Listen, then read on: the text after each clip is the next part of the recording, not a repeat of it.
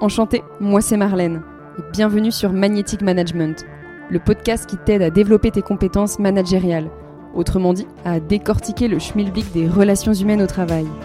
Alors si tu as des gens sous ton aile ou que c'est ton ambition, ta curiosité sera nourrie. Et surtout, si tu aimes casser les codes et comprendre les paradoxes que soulève cette fonction, alors abonne-toi, ce podcast sera ton meilleur allié.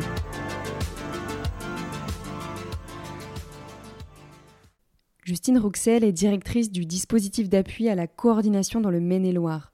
Mais avant d'arriver à des postes de direction, Justine a démarré sa carrière en tant qu'infirmière, puis chef de projet, cadre de santé, où elle a eu à gérer plus de 50 personnes à 25 ans.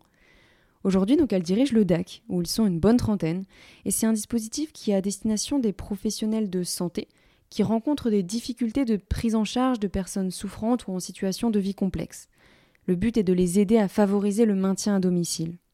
Sur le sujet du management, Justine affirme que 80% s'apprennent sur le terrain, et surtout qu'il y a une part d'inné, de savoir-être, qui ne s'invente pas, que manager l'humain demande de la persévérance, de l'écoute et de l'agilité, surtout quand les équipes se retrouvent face à des changements directionnels.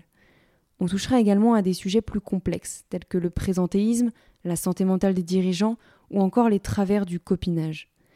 J'ai été euh, confrontée à, euh, du copinage, hein, pour euh, y mettre des guillemets, où effectivement, dans une petite entreprise, finalement, nous avons des promotions en interne et on garde bah, des liens qu'on avait avec nos collègues en, proximité.